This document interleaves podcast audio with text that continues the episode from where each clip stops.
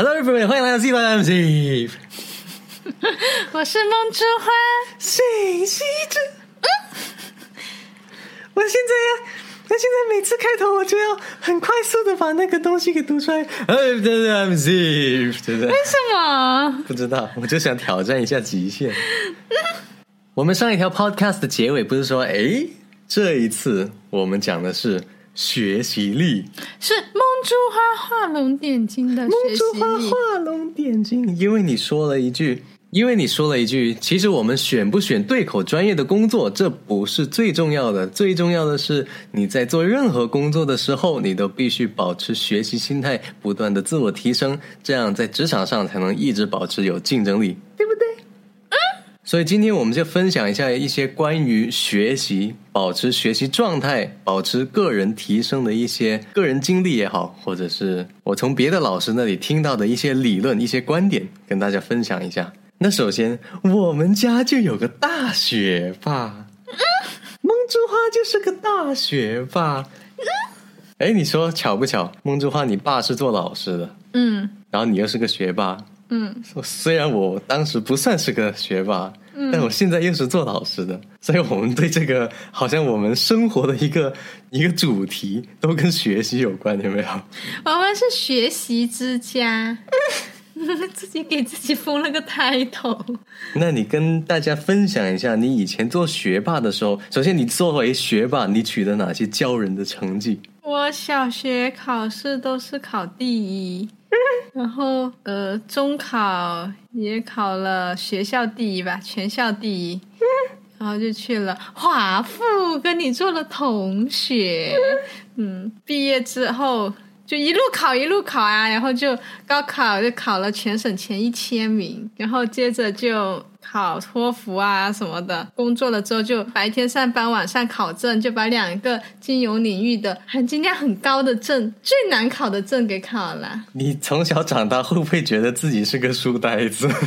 不 哪有书呆子这么开朗可爱？那你觉得你的学霸成就跟你爸以前对你的教育是不是有一定的关系？对呀、他还是一个很会教育的教育家。其实呢，我又不是那种书呆子，因为呢，学习是有学习方法的，嗯，那你说一下是什么学习方法？就是你要有 plan，就是你要有计划。可以举个例子吗？举个例子，就是比如说我平时白天要上班，然后晚上要复习考试，嗯那我就会先提前规划好，比如说我六月份要考试了，我从三月份我就要开始看，第一个月要把所有的教材看一遍，第二个月要看第二遍，第三个月要做模拟题，就是我是会有一个很详细的一个时间表，然后呢，我就会按照这个时间表，我一定会让自己完成。虽然你很多时候晚上回来听那个 是 FIM 还是 CFA 的那个视频，然后都是听着听着就睡着的。但我还是按照我的时间表完成了我要当晚要听的内容，嗯所以说明我不是学霸，我是学神，因为我 所以你有一个计划，然后你这个计划一定是要执行的，哪怕你是晚上回来听了一会儿，然后就睡着了，但你还是要听，就是听这个动作还是要做出来。对我就是一定会要自己按照计划进行。OK，在年初的时候，我们春节放假回来，其实放假之前，我们领导也说了一句话，这句话还挺有意思的。他就是说，因为过年嘛，我们都是基本上回老家嘛。回老家意味着什么？你可能会遇到你以前一起长大的一些同学。那你们在同学聚会吃饭的时候，可以去聊一聊。当时我们领导就鼓励我们每个人去跟我们的以前的同龄人去聊一聊。哎，你现在工作怎么样？你现在的工作状态怎么样？你现在的职业发展的进展怎么样？那你肯定是人生赢家，因为你有一个老婆。怎样的老婆？谁谁的老婆？然后他就说，对比一下，你跟同龄人，你是超越同龄人呢，还是跟他们一起平起平坐呢？还是你落后于同龄人了？如果落后于同龄人，那你一定要加紧学习了，不然的话，你真的会越抛越远。如果你是跟同龄人平起平坐，其实你也要加紧学习的，说明你是随波逐流的发展进程。只有你是超越了同龄人的时候，你才能稍微放松那么一下下。但是还是要学习，因为你不学习的话，可能后面有人就很快又追上你了。所以我们的领导的套路都是，不论怎样你都要学习。说了半天，那另外在去年的时候呢，我上了阿和老师的写作课，然后他写作课刚开始的时候，他是讲了为什么有的人学不好写作。它里面有个理念是这么说的：因为很多人的学习的动机其实是不够功利化。嗯他是怎么解释的呢？如果你学写作不是为了钱，嗯不是为了赚钱，你是说啊，我就喜欢写作啊，我感兴趣，嗯你会发现，真正写作能力提升最快的，而且最快变现的，一定是功利性很强的那种人，因为他们不容易放弃，他们的目标感很强，他们是迫切需要提升的。嗯然后那一个观点，我就哦是哦，然后我想起了我以前。就我跟梦珠花那时候，梦珠花还在深圳工作，被拖下水了。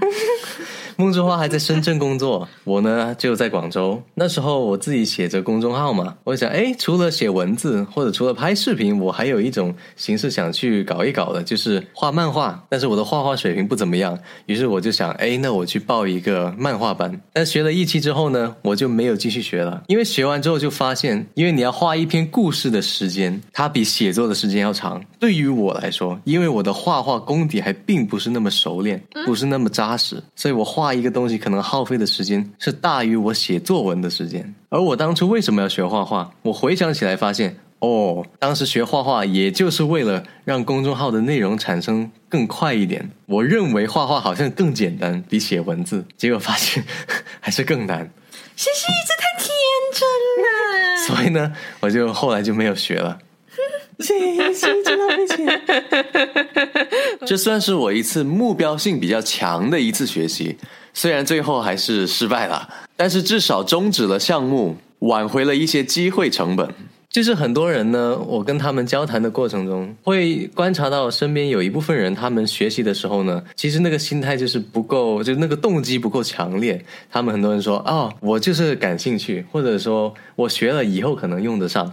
哎，最常见就是说我学了以后可能用得上，但往往回想起来，你学的很多东西，你现在有哪些东西是真的用得上的？如果你是当初抱着我以后可能用得上的心态的东西，你现在诚实的可以告诉你自己，有哪些东西是真的用上了，在你的工作里面真的很少哦，你会发现。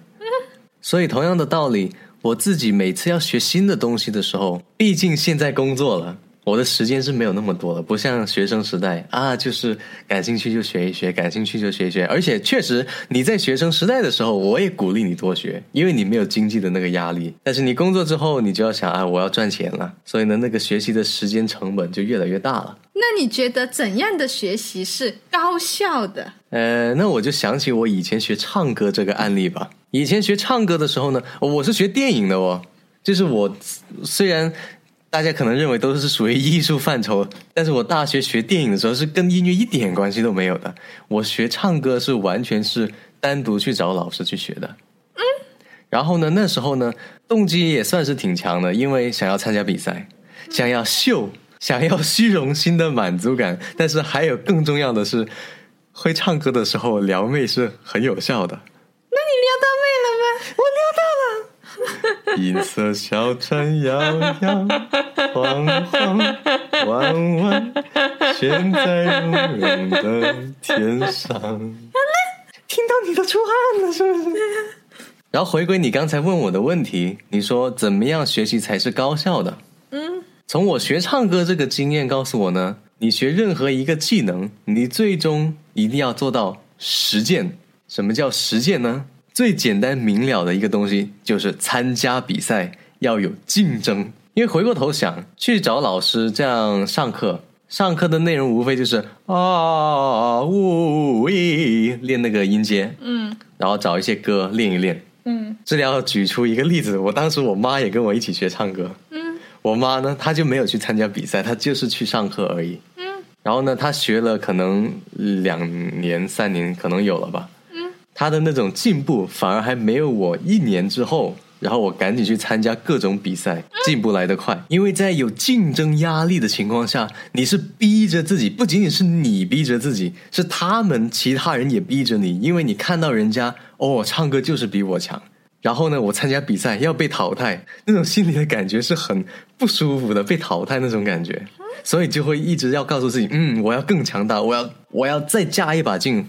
这其实就像你进入一个不对口的工作里面啊，虽然它跟你的学四年的专业一点关系都没有，但是你没发现你在两三个月内，你学习这个跟你专业一点关系都没有的工作的技能，你学习的速度可能比那四年学的还快。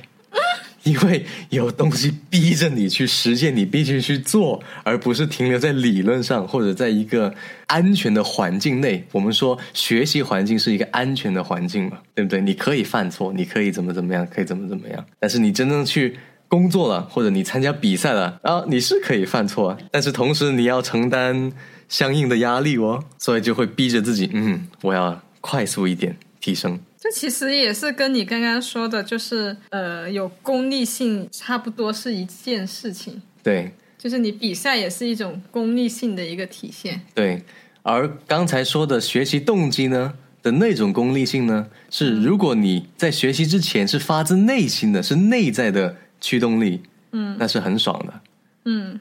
而比赛或者被迫你丢到那个工作岗位之后，那是一种外在的驱动力。是强迫你前进的，嗯嗯，其实内在的驱动力无非，我觉得就是两个东西，一个是为了钱，第二个是为了撩妹或者撩汉，对不对？你想一想，特别是高中的时候，你暗恋一个人的时候，你为了他什么都愿意学。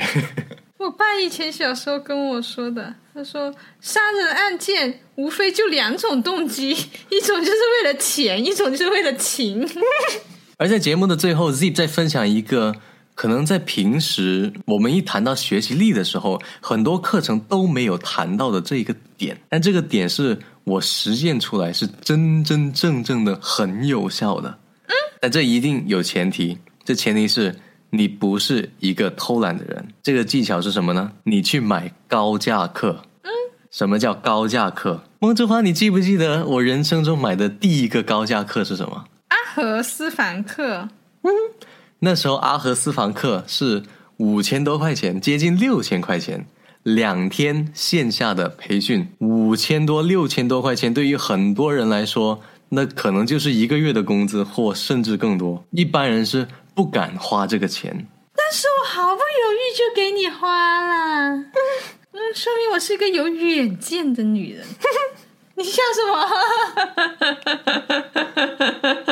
买高价课有最直接的一个 advantage，一个优势是什么呢？第一，你砸重金进去了，你一定心理上会非常认真的对待，因为你花了大价钱，你如果不好好对待，你这钱就真的打水漂了。而且人的心理就是那么犯贱的，我真的就说句实话。人的心理就是那么犯贱的。如果我现在告诉你，如果当时阿赫私房课是两百块钱一个人，内容不变啊，内容还是一样的啊。阿和私房课主要教的内容就是如何做一个线上的讲师，如何做培训师，所以是冲着做培训师、做老师才去参加这个课的。如果是两百块钱一个人，你觉得去参加这个私房课的人里面有多少人？有百分之多少是真的是想去做培训师的呢？可能很多人只是哎，我就花个钱去凑个热闹，一定是这样。嗯，所以价格是对你自己的一个很强的一个约束力，一定会认真对待。同时，普遍来说，价格高的课，老师肯定也会准备的干货，准备的内容一定会更有价值。不然的话，人家收你大几千块钱，甚至上万块钱，然后呢，你一去发现他的内容很渣，他不砸自己的招牌吗？所以这个逻辑是 make sense 的。而同时，高价课还有另一个更隐藏的一个优势，在你可以支付得起的前提下，价格这个门槛是很快的帮你筛选出了想认真学习、想认真提高的那个圈子。去阿和私房课的时候，我当时参加到场的所有同学里面，有百分之七十以上都是行业内的大咖。我去参加的时候，感觉像是个明星见面会一样。因为我听那些网络的课，比如说写销售文案的，当时关键名叶小鱼，我以前知道他们是怎么样，是通过网上的那些课程，那些课程。公开课都是几千人、上万人去听的，他们在我心里就是一个就是小明星的那种感觉了。然后当时还有其他很多很传奇的人物啊，现在回过头来一数，你看恶魔奶爸、阿和。安顿、柚子妹，如果你是知识付费圈子的这几个人的名字，你一定都熟悉。因为价格的门槛，他就筛选出了那一波人出来。到场的人都是有能力、有行动力、有目标的人，所以你把自己就泡在那一个积极的氛围里面，你整个人都感觉不一样了。哪怕你很懒，因为周围的人都很积极，你都得逼着自己啊，不行，我不能太偷懒，不然会很丢面子的。人。就是这么犯贱。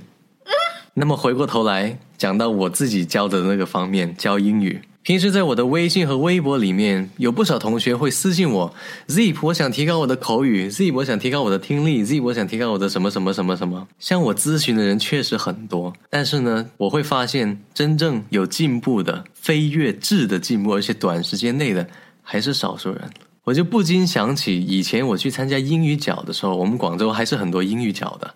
对吧？而且是免费英语角。我以前抱着那种心态，就是啊，我想找人跟我说英语，因为我回到国内确实没有人跟我说英语，我真的很怕我会丢了这个技能。参加英语角，想找到一个老外也好，或者是像我一样有留学经历的，然后我们就可以经常说英语。然后最终发现，免费英语角都有一个问题：真正去的很少很少很少，是像我这样要找一个英语讲的很好，而且是有 commitment。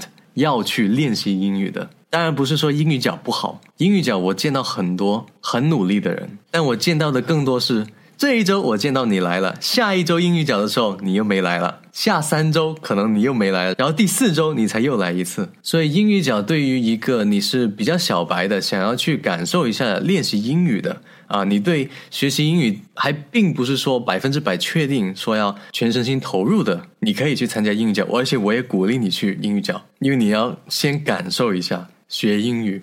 你说你口头上说要学英语，但你要浸泡，你就那你就去试一下，试过之后，你再回过头来看，你是不是还想学英语？英语角呢，其实发挥着这个很重要的作用，但是毕竟它是免费的，所以它没有价格门槛。没有价格门槛。如果你是找进阶的练习对象，英语角不适合你。嗯，好的。那今天我们讲到学习、个人提升这些方法和一些思维的东西，我们就分享到这里。嗯，欢迎大家关注我们的公众号，我们每周都会推出一期 Podcast。然后也欢迎大家有什么话题想聊的，给我们留言或者私信我们。如果你有注意到的话，我们这个 podcast 推文的最上面有一个英语资料包的一个赠送，这个是免费的，在我们公众号后台回复，我也忘记我的关键词是什么，反正就写在上面，你们自己去看一看吧。如果你身边也有想学英语的同学，也可以把这个消息告诉他，让他们来过来领取免费资料吧。那我们下期再见。那我们下期再见。